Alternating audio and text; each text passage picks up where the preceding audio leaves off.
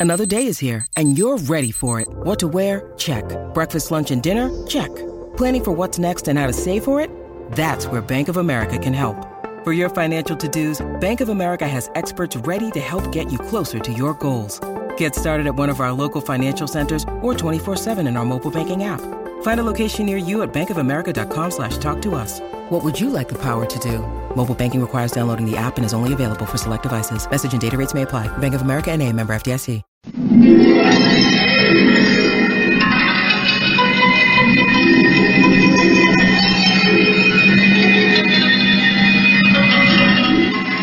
Me llamo Bagdali y junto con Berenice Samir hemos cumplido montando un solo camello varios días de jornada hasta que hoy, 19 de la luna de Ramadán, año 1321, llegamos a un viejo albergue de caravanas. Allí tres hombres discutían acaloradamente junto a un rebaño de camellos.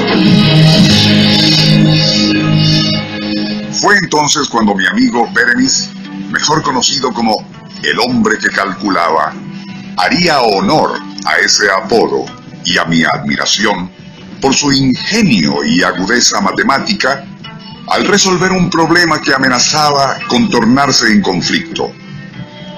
Al preguntar por qué se peleaban, el más viejo de los tres contestó, somos hermanos y recibimos como herencia estos 35 camellos. Según voluntad expresa de nuestro Padre, a mí me corresponde la mitad. A mi hermano Hamed Namir, una tercera parte, y a Harim, el más joven, solo una novena parte. Pero a cada reparto propuesto surge la negativa de los otros dos, pues si la mitad de 35, mi parte, es 17 y medio, tampoco la tercera y novena partes de 35 son números enteros. ¿Cómo proceder entonces equitativamente a repartirnos estos camellos?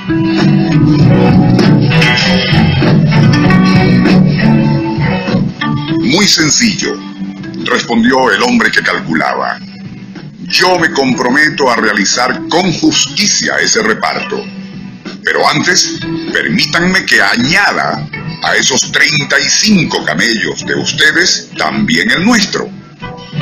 Ante aquello, yo, Bagdali, objeté diciendo, pero ¿cómo vamos a seguir nuestro viaje si nos quedamos sin este camello? A ello, Berenice, el hombre que calculaba, me dijo con gran seguridad, no te preocupes, Bagdali, cédeme tu camello, pues sé bien lo que estoy haciendo.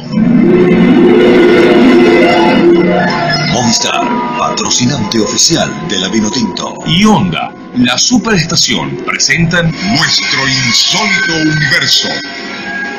Cinco minutos recorriendo nuestro mundo sorprendente. una producción nacional independiente de Rafael Silva, certificado 3664.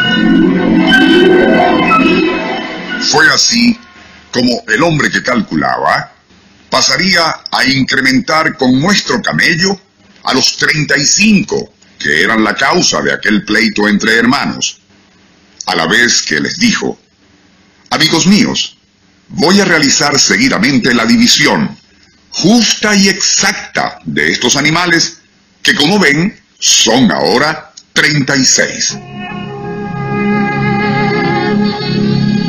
Y dirigiéndose al más viejo de los hermanos, habló así.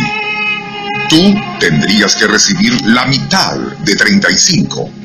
Pues bien, ahora obtienes la mitad de 36, que son 18, y sales ganando con este reparto. Luego al segundo heredero le dijo, y a ti, Hamed Namir, te tocaría recibir un tercio de esos 35, es decir, 11 y un poco más. Algo difícil tratándose de camellos. Pero si recibes un tercio de 36, ese tercio será 12 y tú también sales ganando. Finalmente, al más joven le explicó, y tú, Harim, debes recibir una novena parte de 35, o sea, tres camellos y parte de otro, que para nada te serviría. Sin embargo, y como te daré la novena parte, no de 35, sino de 36, tu ganancia será mayor, pues recibirás cuatro camellos completos.